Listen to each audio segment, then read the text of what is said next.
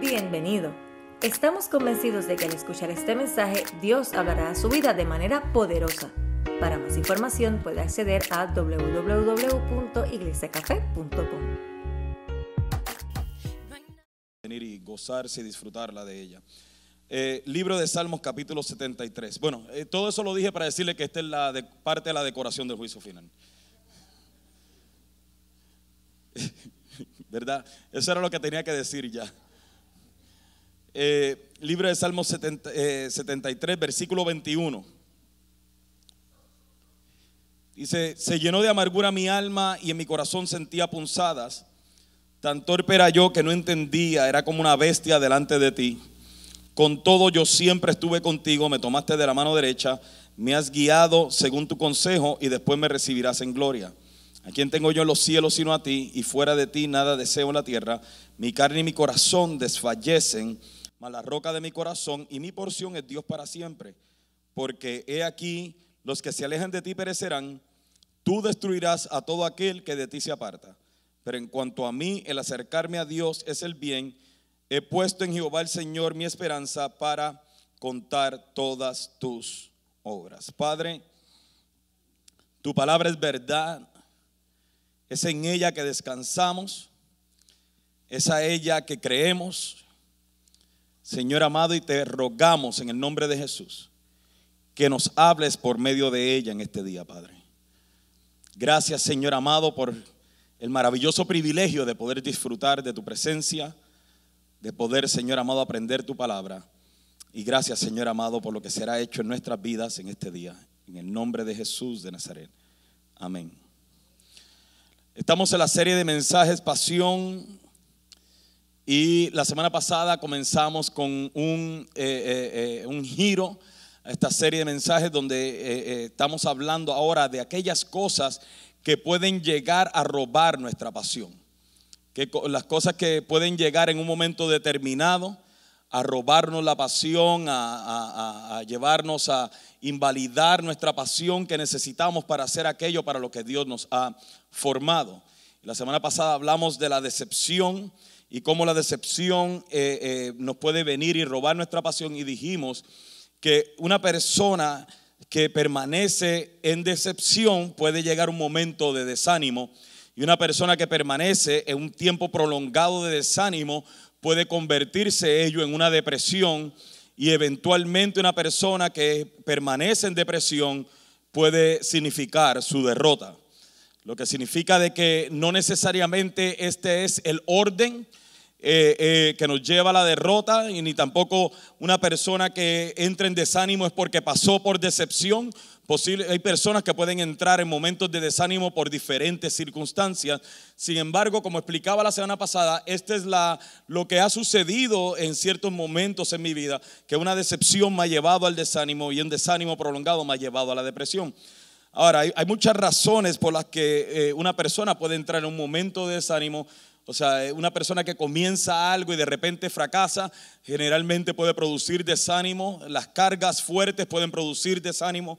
El cansancio puede producir desánimo. Un sinnúmero de factores que puede producir desánimo en la vida de una persona. Sin embargo, yo no quiero enfocarme tanto en qué causa el desánimo, sino cómo salir de él. El, el- el propósito de este mensaje es cómo salir del desánimo, porque todos nosotros vamos a pasar por momentos de desánimo. Entonces, por más que yo le trate de decir cómo se llega al desánimo, no significa que lo va a poder evitar. Es cómo salir del desánimo lo importante.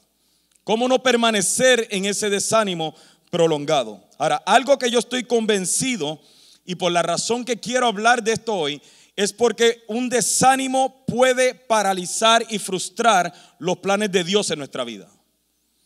Entienda por favor bien esto.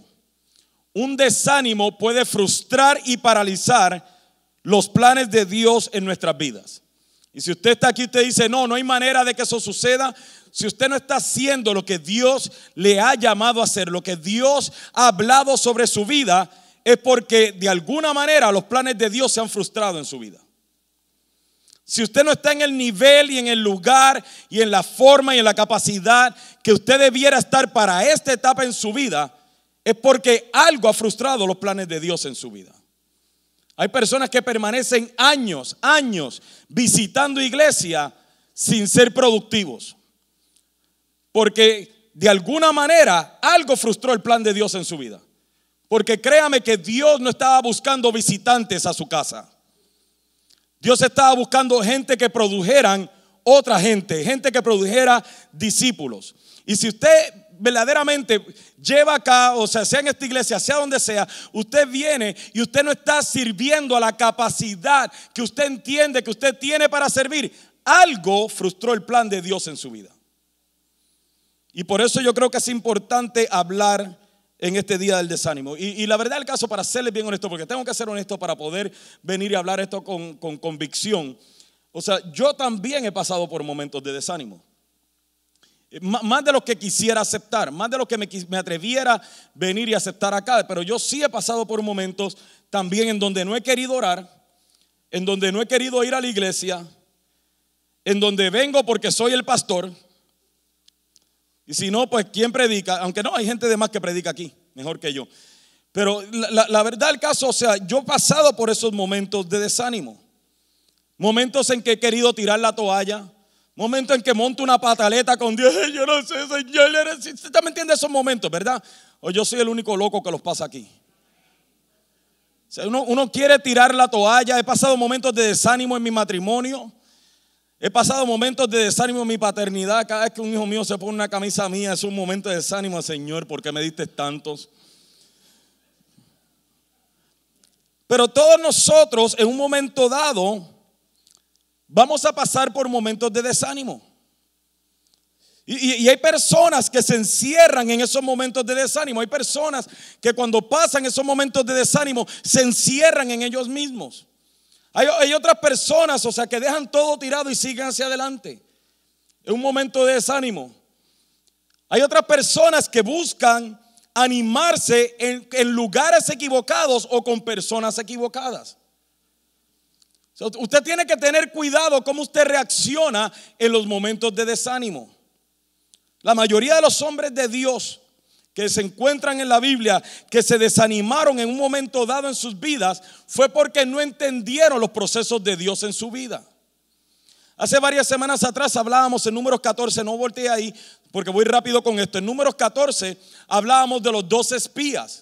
Ellos salieron a espiar la tierra. Ellos dijeron, ciertamente, esta es la tierra que fluye leche y miel. Esta es la tierra prometida. Esto fue lo que Dios le habló a Abraham. Esta es la tierra que se nos dijo que se nos entregaría. Aquí está el fruto de ella. Y cuando ellos vinieron y vieron los gigantes y vieron los enemigos, ellos entraron en un momento de desánimo profundo. Y dijeron, no hay manera de que podemos conquistar esa tierra, aún siendo esa la tierra la cual Dios nos prometió. Y ellos vinieron y hablaron en contra de la tierra que se le había prometido. Y dijeron, ¿por qué Jehová nos trajo aquí para que fuéramos muertos a espada, para que fuéramos consumidos? Esa tierra es tierra que traga a sus moradores. Y cuando vi, si, si no llega a haber sido por Josué y Caleb, que se levantaron en contra de lo que todo el resto de la multitud estaba hablando, posiblemente hubiesen pasado 100 años más en el desierto. Porque hay algo que yo necesito que usted entienda hoy. Cuando nosotros estamos montando nuestra pataleta, nuestra perreta, nuestro berrinche, en nuestro desánimo, no se crea que Dios va a venir y va a hacer lo imposible por animarlo. Porque de, de un millón de personas que se estiman que salieron de Egipto, solamente dos personas entraron en la tierra prometida. Lo que significa que 999.998 personas al menos murieron desanimados en el desierto. Muy fuerte. Hay personas que entran en momentos de desánimo y vienen al culto a ver si cantan la canción que les anima. Ojalá y la palabra de hoy me anime. Ojalá y la gloria de Dios baje y hay un mover del Espíritu Santo y me toquen y yo comience a brincar y a hablar en lenguas como antes lo hacía para entonces animarme. Y llevan 15 años visitando una iglesia esperando animarse. Y todavía siguen en el mismo desánimo y en la misma improductividad de hace 15 años atrás.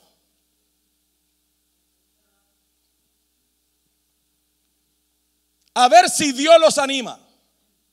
Si el sacrificio en la cruz no es suficiente para animarte, nada lo será. Las siete personas que entendieron eso dieron un aplauso.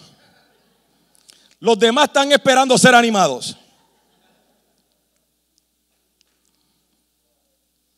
Pero a pesar de que todos ellos estaban hablando en contra de la tierra desanimados, hubieron dos personas que se atrevieron a hablar en contra de lo que ellos estaban hablando, aún cuando estaban hablando de matarlos y apedrearlos, o apedrearlos hasta la muerte.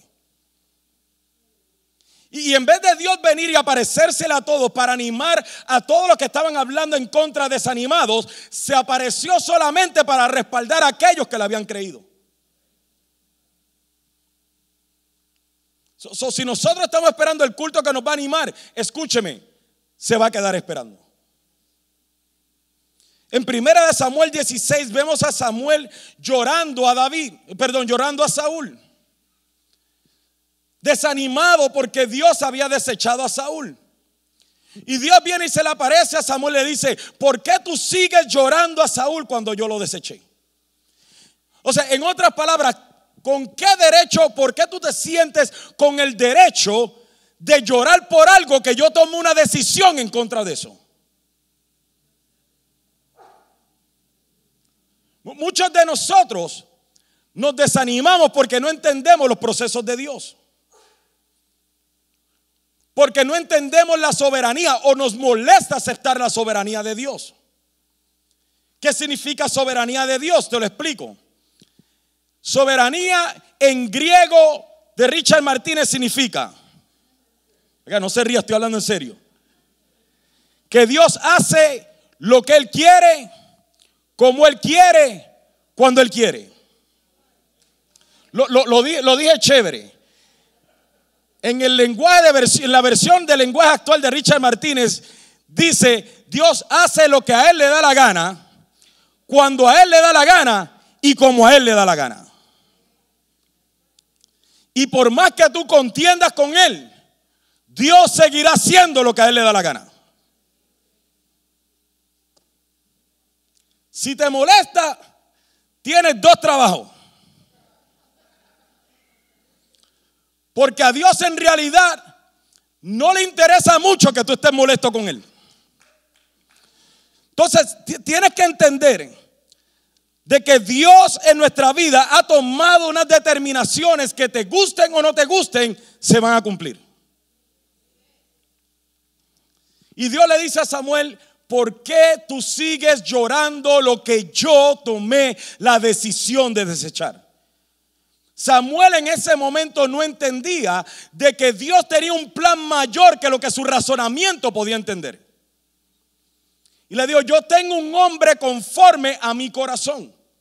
Mira si Samuel no entendía. Esta es la razón por la que Dios, porque uno de los problemas que tenemos en los procesos de Dios, y una de las cosas con las que yo batallo en los procesos de Dios, es que Dios no nos revela a nosotros por qué nos tiene en el proceso. O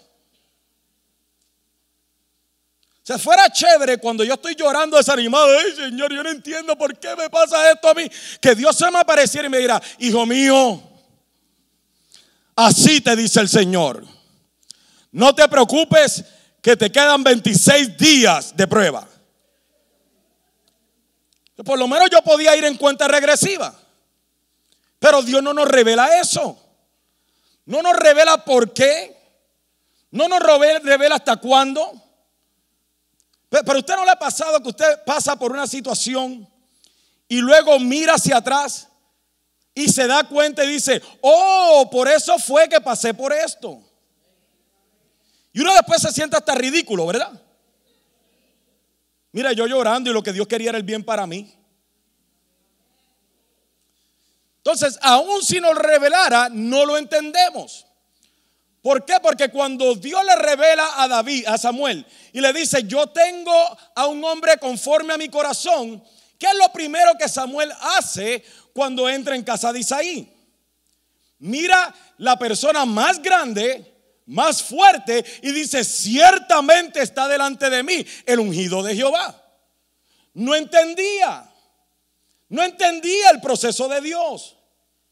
todavía Dios le dice, no mire su apariencia, ni mire su estatura, porque Dios no mira lo que mira el hombre, Dios mira el corazón. Y luego que hace Samuel, va donde el segundo más grande. Todavía no le entendía. Samuel, te estoy diciendo conforme a mi corazón. Ah, sí, Señor. Va donde el tercero más grande. Y así hizo siete veces. Hasta que dijo, me doy. No hay otro más.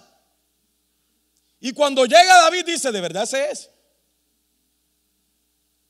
Úngelo porque ciertamente ese es. Entonces, aun si Dios nos revelara el por qué estamos atravesando por las situaciones que estamos atravesando, nosotros no lo entenderíamos. Cuando miramos en Primera de Reyes, capítulo 17, no lo busque solamente apúntelo, usted lo lea en su casa. Y miramos cómo fue el proceso de Elías, nos damos cuenta que Elías atravesó por un sinnúmero de procesos de desánimo. Primero Dios lo manda que le, que le, profetice al rey que no iba a llover. Él va y le profetiza que no va a llover. Y luego Dios le dice, ahora vete y escóndete. estoy haciendo esto por ti, me mandas a esconderme. No, no le encuentro la lógica. Y le dice, escóndate en el arroyo y del arroyo vas a tomar. Estuvo tomando del arroyo y de repente Dios seca el arroyo. Y le dice, ahora ve donde una viuda que te va a dar de comer. Llega donde la viuda, la viuda se está muriendo. Viene Dios, prospera a la viuda y luego se muere el hijo de la viuda. Y viene él, le reclama a Dios, le dice, pero también vas a matar la mujer esta que me hecho tanto bien. Y viene él, resucita al hijo de la viuda. Para luego verse en el Carmelo peleando con 850 profetas falsos. Si Dios le hubiese revelado cuando estaba en el arroyo, que un día él estaría en el Carmelo peleando con 850 profetas falsos, él no lo hubiese entendido. Pero todo ese proceso sirvió para formarlo a él, para ahora tenerlo frente a 850 profetas falsos y creerle a Dios de que Dios le daría la victoria. Pero después de eso, ¿qué pasó? Vino una mujer llamada Jezabel y le dice, mañana te voy a cortar la cabeza a ti. Y él entró en un desánimo profundo. O sea, o sea, o sea, que nosotros tenemos dos opciones cuando pasamos por pruebas duras. Podemos desanimarnos y durar en el desánimo sintiéndonos, uh, feeling pity, ¿cómo se dice eso? Este? Sintiendo lástima por nosotros hasta que llega el próximo problema. Porque yo no sé si nada más le pasa a usted, digo, me pasa a mí, pero generalmente cuando salgo de un problema, me gozo y hay otro problema esperándome en la esquina. Por, eso es que cuando yo salgo un problema comienzo a caminar lento. Pero cuando yo camino lento, el problema avanza. O nada más eso me pasa a mí. Entonces, ¿qué sucede? Que cuando yo me quedo en mi desánimo, no importa que me quede en mi desánimo sintiendo lástima por mí mismo, el otro problema me va a llegar como quiera que sea y me va a agarrar en desánimo para acabar de destruirme.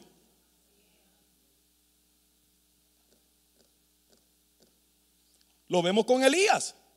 Salió de ese problema Jezabel lo amenazó. Ahora, hay mucha gente que dice, es que Elías no había descansado, mató 850 profetas falsos, estaba cansado. Y sí, también el cansancio en muchas ocasiones produce desánimo. Pero yo quiero traer algo acá nada más así por si acaso, porque posiblemente Elías se haya desanimado porque la mujer que lo amenazó era más malo que los 850 profetas falsos juntos. Ella era la jefa de todos ellos. la amenaza de Elías no vino de cualquier mujer. Vino de la mujer más despiadada y malvada que existe en la historia. Y luego Elías, ¿qué hace? Se desanima, Señor, Señor, y se va caminando y Dios le dice, mira, yo te voy a decir algo, Elías. Come, mijito, y bebe, porque largo camino te resta. Sea, Dios no le dijo, Elías, yo he venido a ti y yo estoy contigo. No. Le dijo, si vas a estar en esa, brega con eso. Y Elías se metió en la cueva y ¿qué le dijo Dios? Así te dice el Señor, levántate. No, le dijo, ¿qué tú has metido ahí, Elías? ¿Por qué te has metido ahí? Es que yo sentí un celo tremendo porque mataron a todo el mundo y nada más quedo yo. ¿Quién rayos te dijo tú que nada más quedas tú, chico? ¿Tú ves esto, Elías? Todo esto es mío. Y yo hago como yo quiero. ¿Sí, me entiende? O sea, Dios no le dijo, no, Elías, mira, no te desanimes. Muchos de nosotros estamos esperando, ojalá y Dios haga algo este día o el culto anterior o el que viene la semana que viene para que me anime. Y Dios lo que está esperando es, créeme a mí, anímate tú.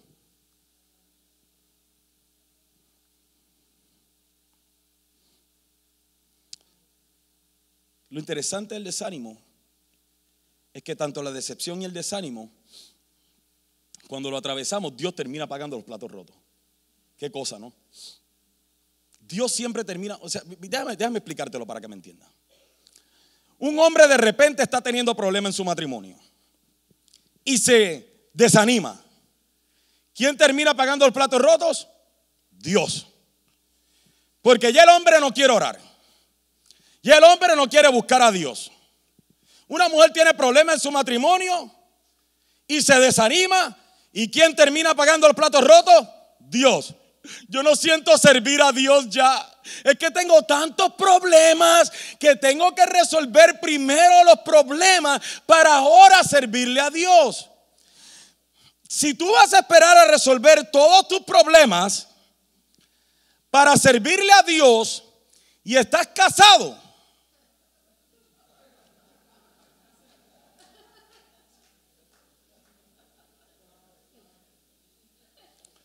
Yo, hablaba con un grupo de hombres ayer y yo les decía, mira, la verdad del caso a las esposas hay que amarlas, pero la Biblia no nos llama a entenderlas. Yo, yo le dije, ellas no se entienden. ¿Usted ha visto a su esposa cuando usted le dice, ¿qué te pasa? Tú no sabes. Y, y uno como, Sí, por eso te estoy preguntando qué te pasa, porque yo sé. Si te estoy preguntando es porque no sé. Bueno, debiera saber. Déjame explicarle algo, hermana, por favor, entiendan esto. Si nosotros de verdad sabemos qué le pasa, no le vamos a preguntar porque nosotros no queremos que usted nos diga. Ese es el momento en que evitamos la conversación. Cuando nosotros sabemos qué le pasa y usted viene y dice, tenemos que hablar, ¿por qué usted cree que no queremos hablar? Porque sabemos que estamos mal. Pero si le preguntamos qué le pasa, es porque no sabemos. Pero hermano, escúchame para que tengas paz. Cuando tu esposa te dice, yo no sé, tú no sabes, es porque ella misma no sabe.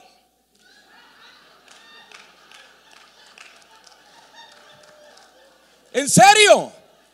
Y como ella misma no se entiende, está esperando de que tú la descifres para que tú le digas a ella qué le pasa. No digas nada. Porque el momento que tú le dices que dejé eh, la tirar al piso, ve eso mismo. Eso no era. Entonces, si tú vas a esperar a no tener problema en tu matrimonio, para servir a Dios, la verdad el caso no lo vas a hacer. Entonces, el que termina pagando los platos rotos siempre es Dios. Las personas vienen y se embrollan económicamente, se desaniman y ¿qué es lo primero que hacen? No diezman. Ah, ya se acabaron la risa. ¿ah? Ah, ahora me río ya. Tuvo buena, pastor. Ahí no, ahí. Ahí todo el mundo hizo. Ya viene como todos los pastores a hablar de dinero. Pero ¿es cierto o no es cierto? Se desaniman y no diezman. ¿Qué culpa tiene Dios de que tú te embrollaste? Gracias por las siete personas que dijeron amén. Le estoy predicando a siete hoy. Los demás están así.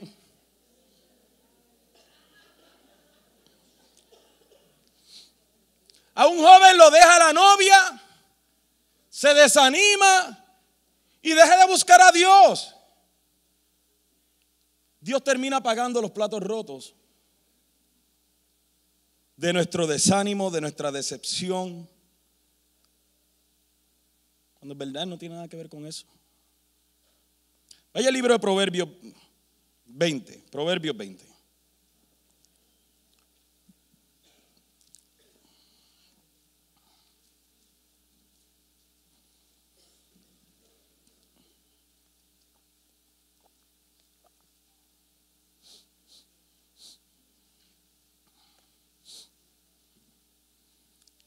Hermano, si usted ve que hay personas que se están sentando, por favor, júntese, sálgase de la orilla y métase para el medio para que los mujeres puedan sentar a las personas que están llegando, por favor. Y no me venga a decir ahora, ¿para, para qué llegan tarde? Que no, yo, esta es mi banca. Yo acondicioné esta banca para que, mire, estuviera ahí bien marcada.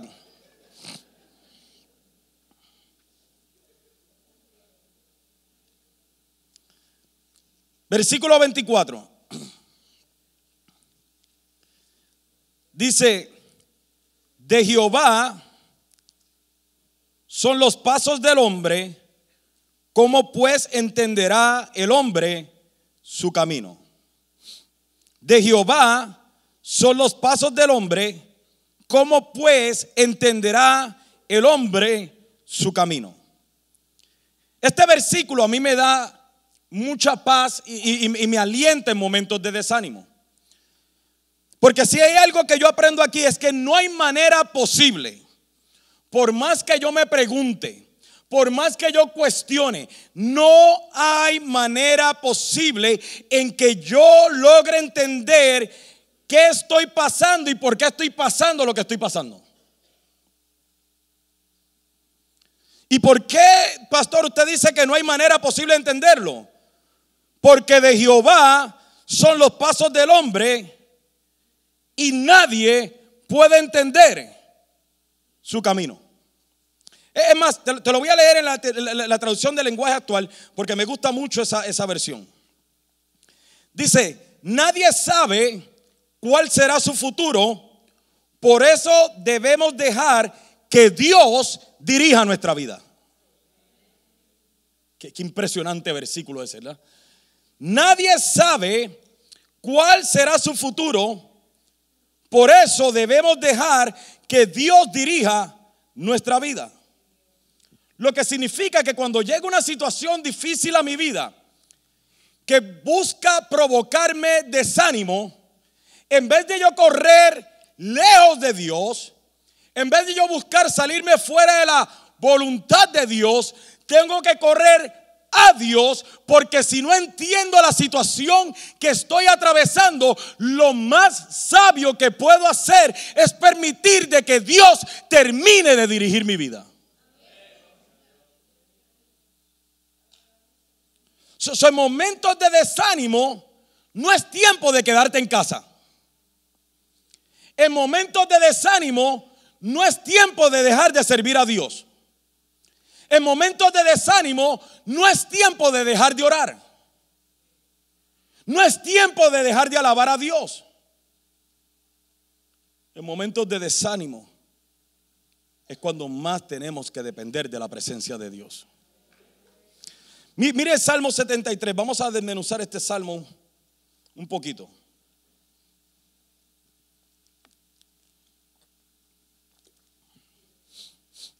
Salmo 73, donde comenzamos, versículo 21.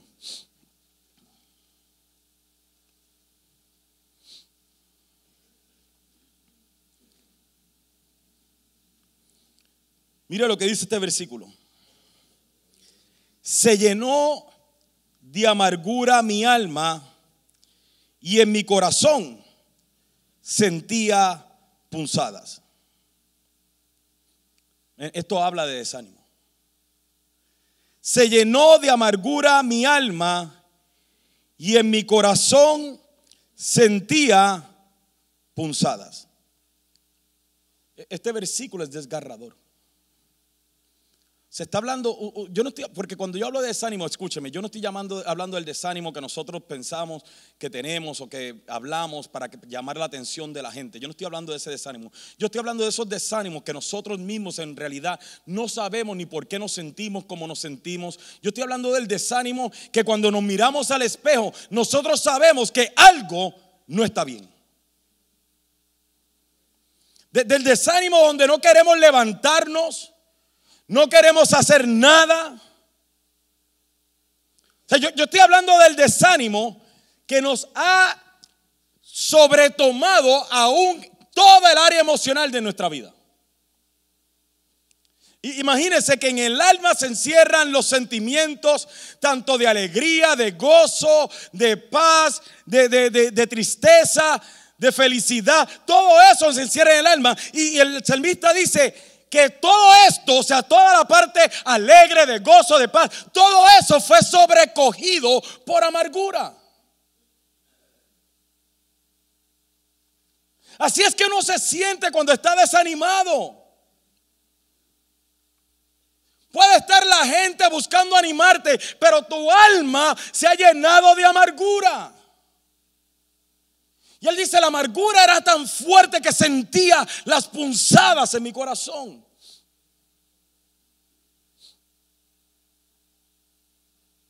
¿Usted se ha sentido en esos momentos de tristeza, de dolor? O sea, que usted siente, o sea, que no puede casi ni respirar.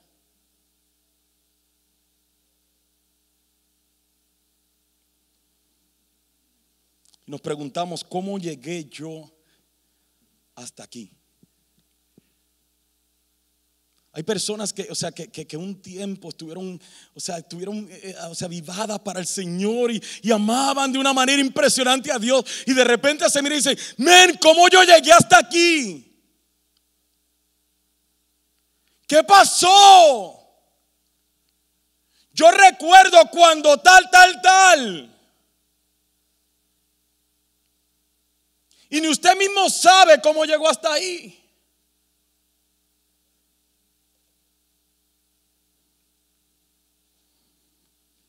Y luego, ¿a qué nos lleva esto?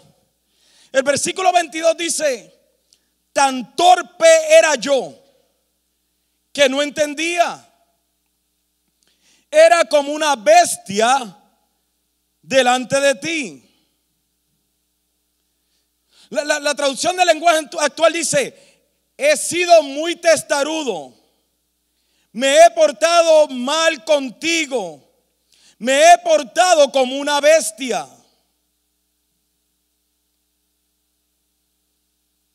Entonces el desánimo llega un momento dado en que nos lleva a un nivel de rebelión contra Dios.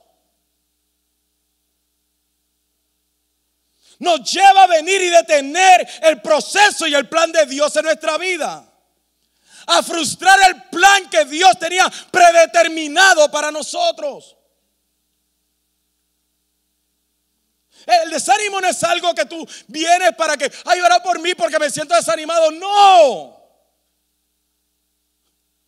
Te lleva un momento de rebelión, a una actitud de rebelión contra Dios.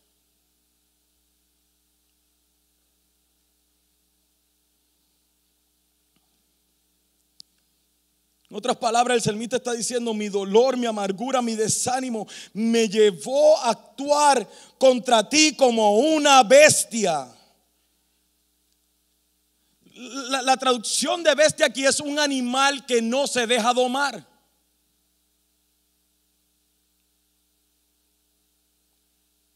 Y le está diciendo, o sea, básicamente lo que está diciendo cuando venimos y nos rebelamos de esa manera contra Dios, le estamos diciendo, yo no te necesito. Yo no te necesito. Yo necesito yo cuidar mis sentimientos, mis emociones. Yo necesito cuidarme a mí mismo.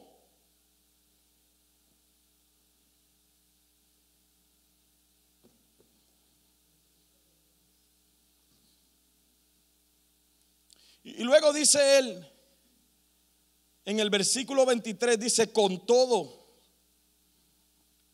yo siempre estuve contigo.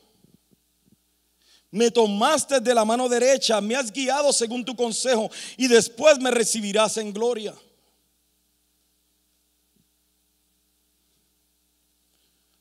O él dice, yo estaba tan herido, tan angustiado, tan lastimado, tan desanimado, que me rebelé contra ti. Pero me he dado cuenta de que con todo tú a mí no me dejaste. Déjame explicarte para que lo entiendas. ¿Tú alguna vez has estado cruzando la calle con un niño, un hijo, un niño, y tú lo tienes sostenido de la mano porque tú sabes que si lo sueltas, puedes, puedes, puedes tener y atravesar por un momento doloroso? Y, el nene se quiere soltar. Y usted sabe estos nenes berrinchudos que eh, eh", que están faltos de cuatro cantazos. ¿Y, qué usted hace? Usted no le dice, ok, ya, vete. No, mientras más él se trata de soltar, más duro usted lo aprieta.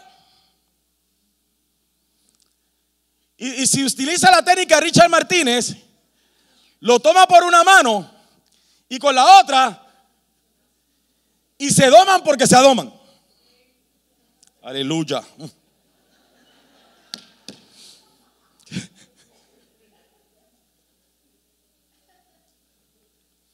Pero el salmista dice, yo me comporté de manera tal de que estaba tratando de correr lejos de ti. Me comporté como una bestia de manera tal que hice todo lo humanamente posible para que tú te rindieras conmigo, pero me he dado cuenta con el pasar de los años que por más pecados que traté de cometer y por más que traté de alejarme de ti, cuando miro mi vida ahora, tú nunca me has soltado. ¡Wow!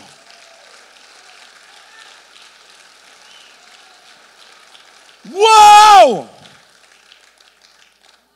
Él dice, yo no me quería dejar domar, yo me portaba como una bestia, pero tú seguías apretando y yo me trataba de soltar, pero tú más me aguantabas.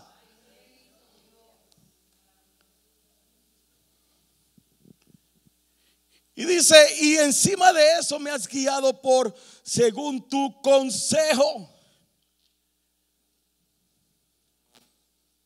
Y después me recibirás en gloria.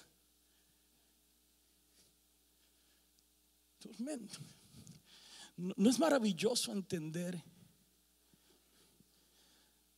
de que por más mal que nosotros tratamos de hacer las cosas con el fin de rebelarnos contra Dios, Dios siempre ha permanecido ahí.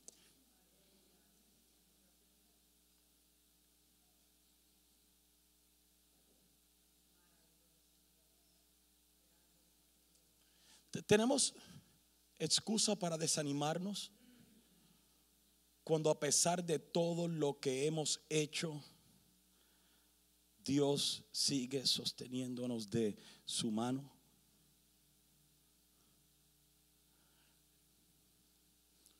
Por eso es que el salmista cuando se da cuenta de esto dice, en realidad a quién tengo los cielos, sino a ti.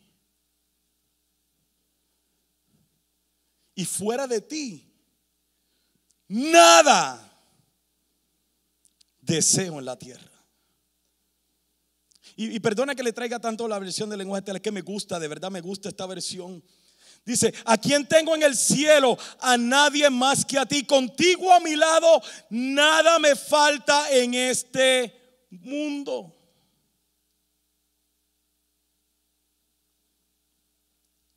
Y termina diciendo, lo cierto es que aunque mi carne y mi corazón desfallecen, mas la roca de mi corazón y mi porción es Dios para siempre. Entiéndeme bien lo que te voy a decir. La gente te va a hacer cosas que te tratarán de desanimar.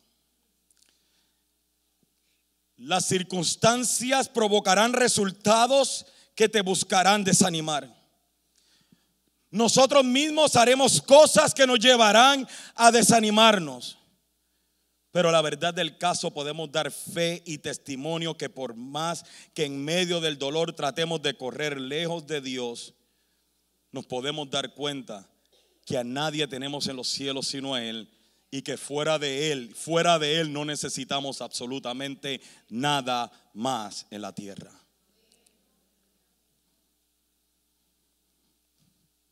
Lo que nos lleva entonces a entender de que las veces que yo he pasado por desánimos, cuando miro hacia atrás, me siento ridículo. Esto es lo mío, lo personal. Yo me siento ridículo. Porque cuando miro hacia atrás, me doy cuenta que Dios siempre estuvo ahí.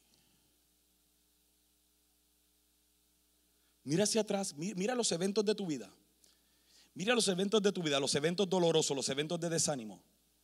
Y vas a poder ver la mano de Dios en medio de ellos. Entonces, ¿cómo, cómo salimos del desánimo? Para entender, para, antes de entrar ahí, entienda que usted y yo no nos podemos dar el lujo de permanecer en desánimo. Mira, te, voy a dar un ejemplo, te voy a dar un ejemplo clásico. Una persona que en su familia vive desanimado y en su matrimonio permanece desanimado, generalmente se pierde los mejores momentos de su vida. Ah, hay padres que en medio de su desánimo no se recuerdan o no vivieron los primeros pasos de sus hijos. No, no es que no se acuerdan cuando el nene caminó porque posiblemente estabas ahí y le aplaudiste al nene y le decías, ven, ven, ven, pero no viviste el momento. ¿Por qué? Porque cuando estás en desánimo, solamente tienes tiempo y habilidad para pensar, pensar en una sola persona, en ti mismo. La persona que permanece en desánimo no piensa en nadie más nada más que en ella. Hay personas que llevan 10 años yendo a un templo, cantando las mismas canciones, hablando de la misma forma, vistiéndose como cristianos, gritando aleluya. Y el desánimo no les ha permitido vivir la maravillosa vida que tenemos en Cristo.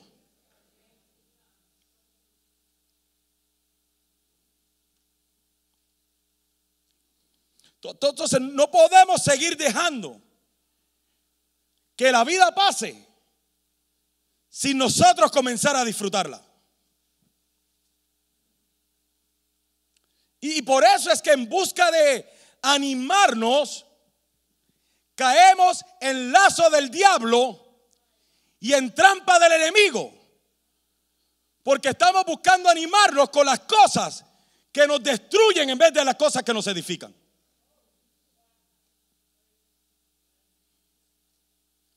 No, no, no voy a la iglesia porque, porque tengo que dedicarle tiempo a la familia. Mentira. Te quieres dedicar tiempo a ti. Muy fuerte para el domingo. Lo dejo para el jueves entonces, perdón. Cuando tengamos el juicio final y veamos gente yéndose al infierno. Entonces, ahí sí lo predico entonces. Oh, más fuerte todavía. Déjame bajarle. Sí, el pastor no lo arregló, no lo arregló. Tenemos que parar este asunto del desánimo, tenemos que pararlo, tenemos que pararlo y entienda, por favor, entienda. si usted está esperando que la gente te anime, si usted está esperando que tu esposo cambie para entonces animarte, escúchame, no va a pasar. Tu esposo puede cambiar y seguirás desanimado. Si tú estás esperando que tu esposa cambie para tú animarte, no va a pasar, no va a pasar. Si tú estás esperando ver algo en la iglesia para tú animarte, no va a pasar. Puede venir toda la gloria de Dios y descender y ver ángel y caer escarcha y lágrimas de ángel y todo lo demás y no te vas a animar. La única manera que tú vencerás el desánimo es entendiendo tu identidad en Cristo. es entendiendo quién eres en Cristo. Y ya con esto voy a terminar. Vaya a Romanos capítulo 8.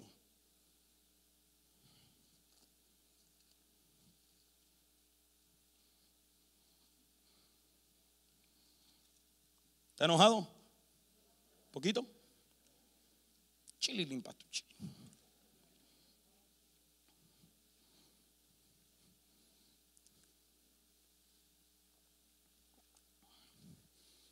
Mientras usted busca Romanos 8, si, si, si, usted lee en su casa Jeremías 1.5, Dios le habla a Jeremías y le dice, antes que te formase en el vientre de tu madre te conocí, te santifiqué y te di por profeta a las naciones.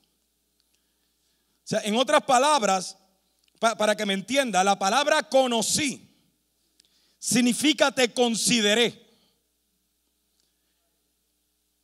Ninguno de nosotros nacimos por accidente. Todos nosotros nacimos con un plan predeterminado de parte de Dios. Si eso no es suficiente para revelarnos nuestra identidad, no, muchas cosas lo van a hacer.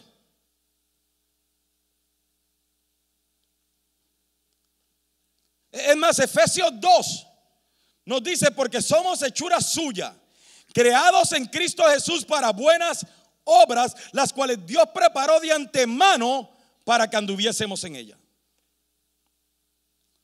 So, para poder entender mi identidad, primero tengo que creer y entender de que fui creado con un propósito determinado.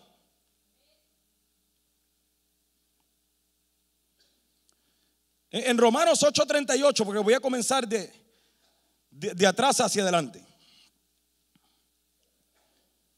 Dice, por lo cual estoy seguro de que ni la muerte, ni la vida, ni ángeles, ni principado, ni potestades, ni lo presente, ni lo porvenir.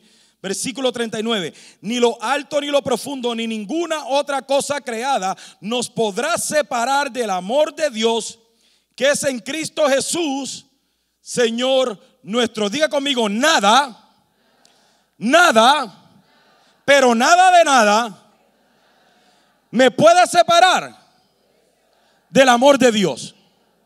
Ok, escuche. No solamente fuiste creado por Dios con un propósito predeterminado, sino que eres amado por Dios. Y nada te puede separar de ese amor.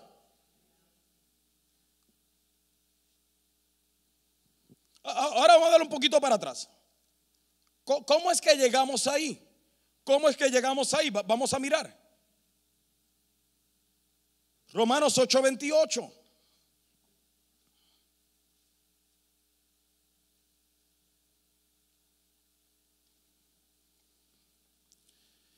Dice Romanos 8:28, y sabemos que a los que aman a Dios, todas las cosas les ayudan a bien, esto es a los que conforme a su propósito son llamados.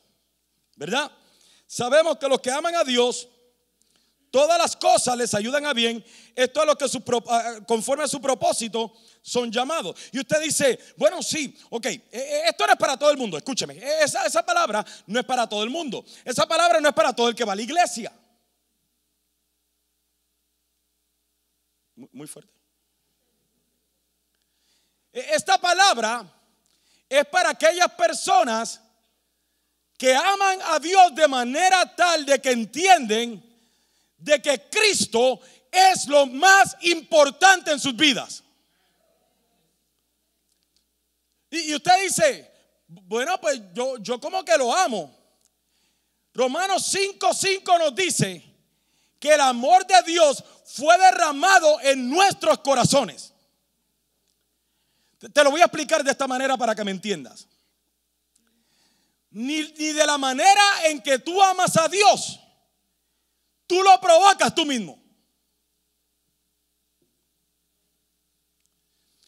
Tú amas a Dios porque Dios ya depositó su amor dentro de ti para que tú tengas la habilidad de amarlo.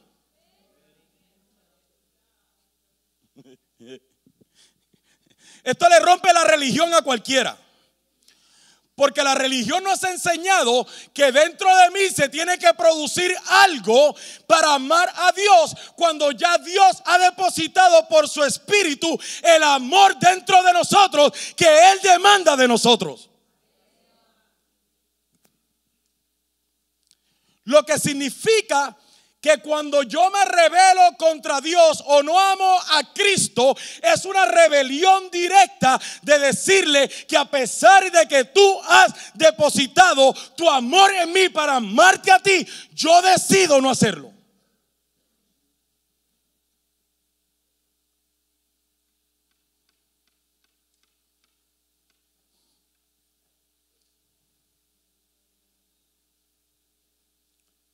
Tú y yo en nuestra naturaleza no tenemos la habilidad de amar a Dios.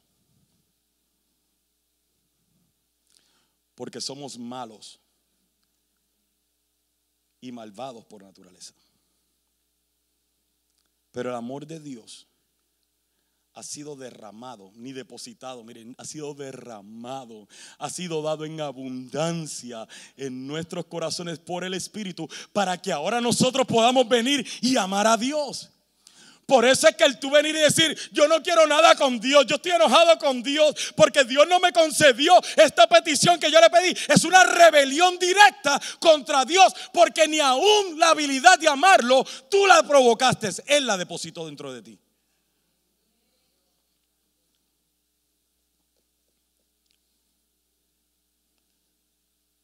¿Con qué derecho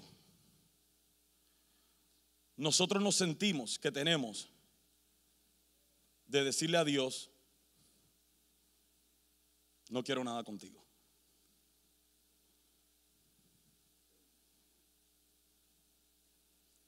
No tienes que decírselo, nuestras acciones nos delatan.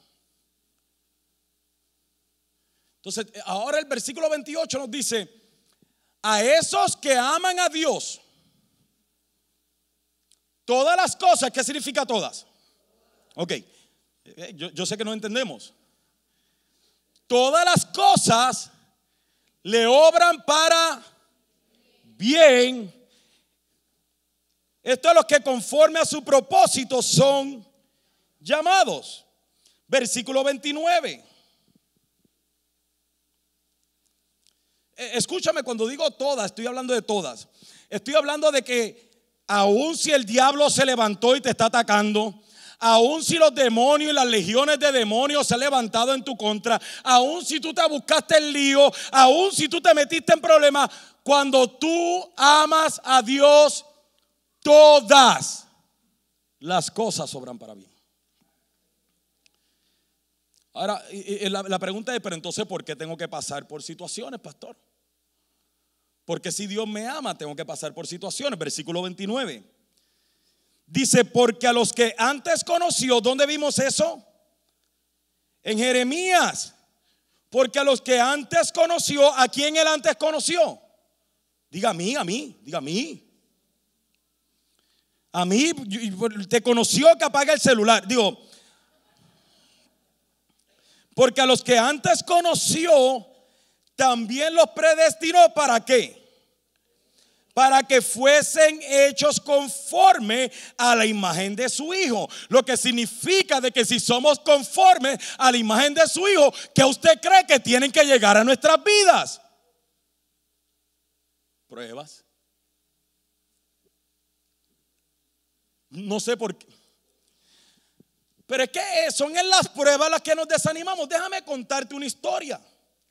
Porque yo conocí una persona que a pesar de sus pruebas no se desanimó. Y no es Job. Yo conocí una persona que vinieron y lo arrestaron injustamente. Que las personas que él amaba lo abandonaron cuando lo arrestaron. Que le dieron una paliza y cuando todavía se estaba recuperando de la paliza, le arrancaron un pedazo de la barba. Y cuando todavía se estaba sobando la barba, comenzaron a bofetearlo y a darle de puñetazos. Todavía no se había recuperado de los golpes cuando lo llevaron a la corte del templo y lo coronaron con una espina y le pegaban con una caña para que las espinas se enterraran en su cráneo. Todavía se estaba recuperando del dolor de cabeza cuando vinieron y lo llevaron y lo humillaron y lo azotaron. Todavía estaba él siendo azotado cuando vinieron y le pusieron un madero sobre sus hombros. Todavía él estaba cargando, cansado de cargar el madero cuando lo clavaron en él.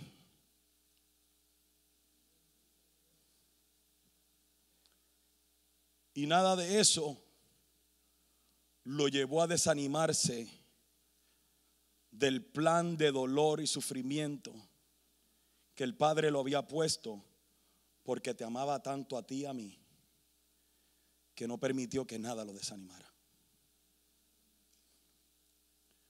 ¿Cómo pues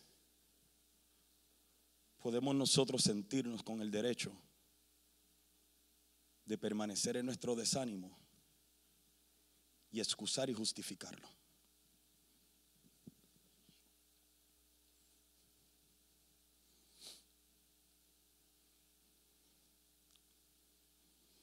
Pero no termina ahí. Porque el versículo 30 o sea, nos dice, mira, tú y yo nacimos o sea, fuimos creados por Dios, vinimos al mundo con un propósito. Él inclusive hizo y preparó de antemano las obras en las que tú y yo debíamos andar. Nos amó cuando estábamos muertos en delitos y pecados. Ahora todas las cosas nos ayudan a bien. Ahora no solamente eso, sino que nos predestinó para que fuésemos conforme a la imagen de su Hijo. Pero no solamente eso que nos predestinó, sino que a los que predestinó también nos llamó.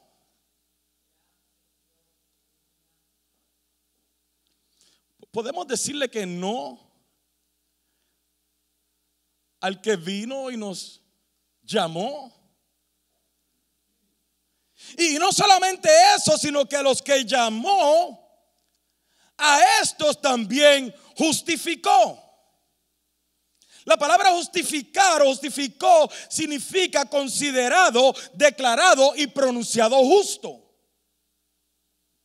O sea que cuando estábamos muertos en delitos y pecados, Él vino y nos declaró justos.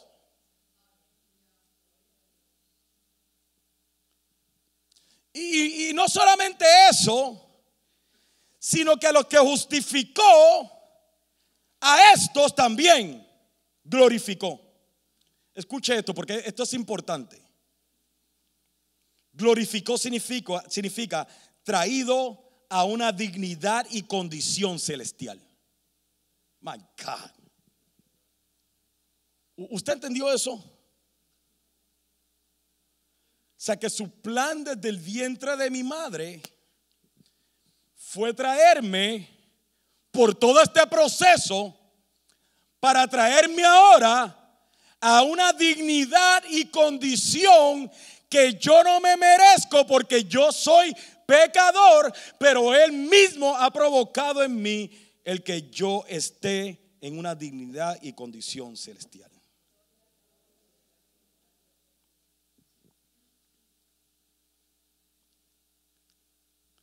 Es por eso que el versículo 31 ahora dice que pues diremos a esto. Si Dios es por nosotros, ¿quién contra nosotros? el que no escatimó ni a su propio Hijo, sino que lo entregó por todos nosotros, ¿cómo no nos dará también con Él todas las cosas? Y ahí es donde está el problema de, este, de, esta porción bíblica. Es en esa última parte del versículo 32. Porque todos nosotros estamos esperando todas las cosas. Entonces cuando hablamos de eso decimos, mira, si Dios te entregó a su Hijo en la cruz, ¿cómo no te va a dar juntamente con Él todas las cosas? y estamos esperando cosas. Déjame explicarte que lo que Pablo estaba tratando de enseñar no era que aparte de todo esto van a venir más cosas materiales, sino que te está hablando de toda la lista de beneficios que tú tienes por los méritos de Cristo. Por eso digo, Y repito, si Cristo y el sacrificio en la cruz no es suficiente para nosotros, absolutamente nada lo será. La casa, cuando tengas la casa, la casa no te va a animar. Cuando tengas la esposa, no te va a animar. Dios sabe que no te va a animar. Cuando tengas el esposo, no te va a animar. Cuando tengas el negocio, no te va a animar. Cuando tengas el ministerio, no te va a animar. Porque si Cristo y el sacrificio de la cruz no es suficiente, nada lo será. Sigamos. Come on, guys. Everybody. Entonces dice, el que no escatimó, versículo 32, ni a su propio Hijo, sino que lo entregó por todos nosotros, ¿cómo no nos dará también con Él todas las cosas? Dice el versículo 33. A estas personas que entienden esto, a estas personas que en este día han entendido esto, para ellos es esta escritura. ¿Quién acusará a los escogidos de Dios cuando Dios es el que justifica? ¿Quién acusará a los, perdón, quién es el que condenará? Cristo es el que murió, más aún el que también resucitó, el que además está, a me, escuche esto, el que además está a la diestra de Dios, el que también intercede por nosotros. Te puedo dar el resumen de nuevo para que me entiendas. O sea, no solamente es el hecho de que tú fuiste creado por Dios, no solamente es el hecho de que fuiste creado con un propósito predeterminado. No solamente es el hecho de que fuiste creado para buenas obras. No solamente es el hecho de que Él depositó su amor dentro de nosotros para nosotros tener la habilidad de amarle. No solamente es el hecho de que todas las cosas ahora a ti y a mí nos obran para bien. No solamente es el hecho de que Él anhela de que nosotros seamos conforme a la imagen de su Hijo, ni tampoco es solamente el hecho de que Él también nos haya llamado. Ahí no radica todavía el hecho de que el que también nos llamó también nos hizo justos, nos declaró justos y nos justificó. No solamente permanece ahí el asunto, sino que aparte de que nos justificó, también nos trajo a una dignidad y condición celestial. Todavía no descansa ahí el hecho. Cuando ahora yo puedo vivir en la certeza y seguridad de que Dios está conmigo. Sino que encima de eso también, mientras yo trato de soltarme de su mano, por mis delitos y pecados y rebeliones y desánimos. Él todavía sigue ahí a la diestra del Padre diciendo, yo intercedo por él. My God.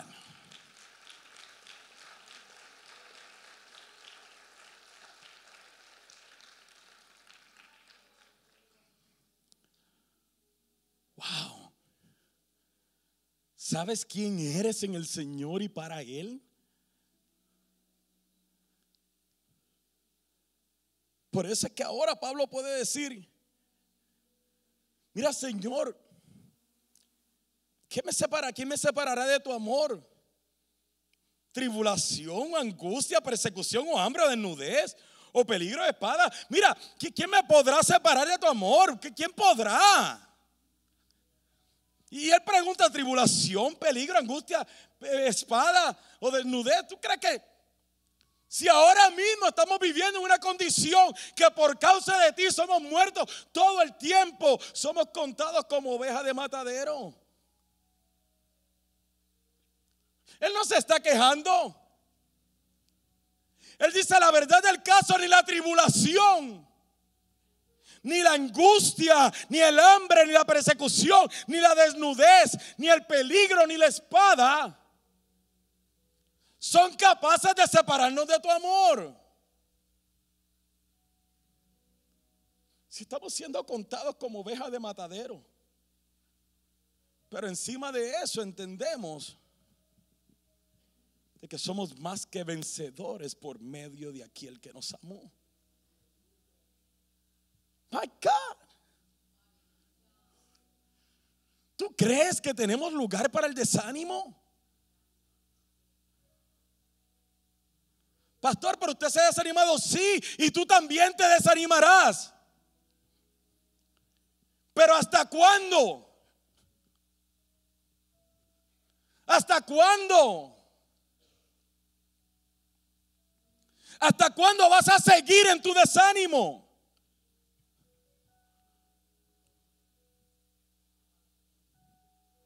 Pero es que lo que me hicieron, ¿sabes si nosotros le vamos a Cristo con decirle lo que me hicieron? Que Él nos diga, mira lo que me hicieron a mí por ti, yo no me desanimé. Yo lloré en el Getsemaní. Yo clamé en el Getsemaní. Pero decidí hacer la voluntad del Padre porque la voluntad del Padre te beneficiaba a ti.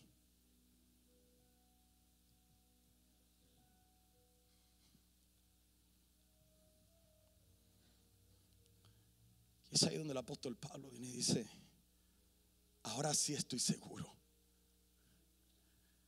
Ahora sí estoy seguro de que ni la muerte, ni la vida, ni ángeles, ni principados, ni potestades, ni lo presente, ni lo porvenir, ni lo alto, ni lo profundo, ni ninguna otra cosa creada nos podrá separar del amor de Dios que es en Cristo Jesús, Señor nuestro. O sea, nada, nada, nada.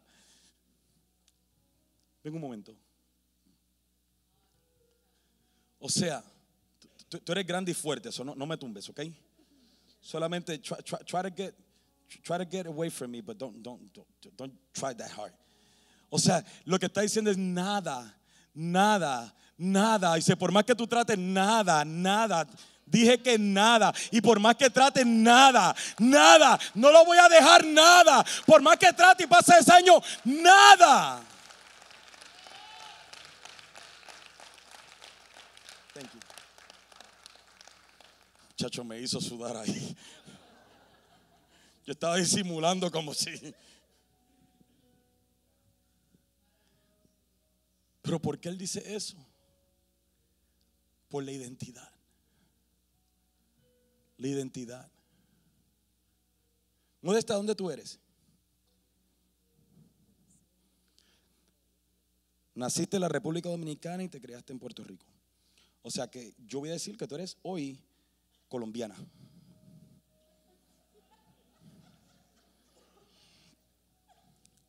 ¿Sabes lo que es cochinita rellena? Claro que no. Pero ¿sabes lo que es mangú? O sea, por más que yo te diga que eres colombiana, tú vas a decir, ok, sí, lo que tú digas, pero vas a seguir sabiendo de qué. ¿Por qué? Porque su identidad le revela que ella sabe de dónde nació y de dónde salió. ¿De dónde tú eres? El Salvador. No, hoy yo voy a decir que tú eres peruana. Háblame como los peruanos, a ver. Y si yo te digo, va pues. Ahora sí, ¿cierto? Porque su identidad le revela y está segura de su identidad. Romanos 8 nos revela nuestra identidad. Y por más que el diablo trate de sembrar desánimo en nosotros, nosotros volvemos a nuestra identidad y podemos decir, yo no permanezco aquí porque no pertenezco aquí. Ponte de pie.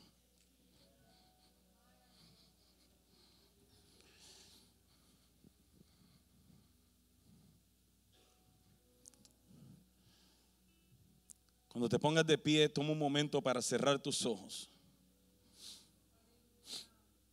y analizar cuánto tiempo has estado en tu desánimo.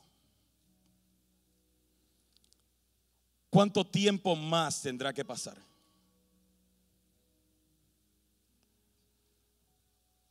¿O será este el día en que tú digas, Señor, entiendo mi identidad? Entiendo que por más que trate de correr, por más que trate de luchar en tu contra, tú no me vas a soltar. Pues sabes qué? Me rindo. Me rindo. Así como ha sido de bendición para ti, te exhortamos a que puedas bendecir la vida de otro. Recuerda, existimos para ser discípulos y hacemos discípulos para hacer la diferencia. Si deseas saber más acerca de Iglesia Café o dar alguna donación, puedes hacerlo a través de nuestra página de internet a www.iglesiacafé.com.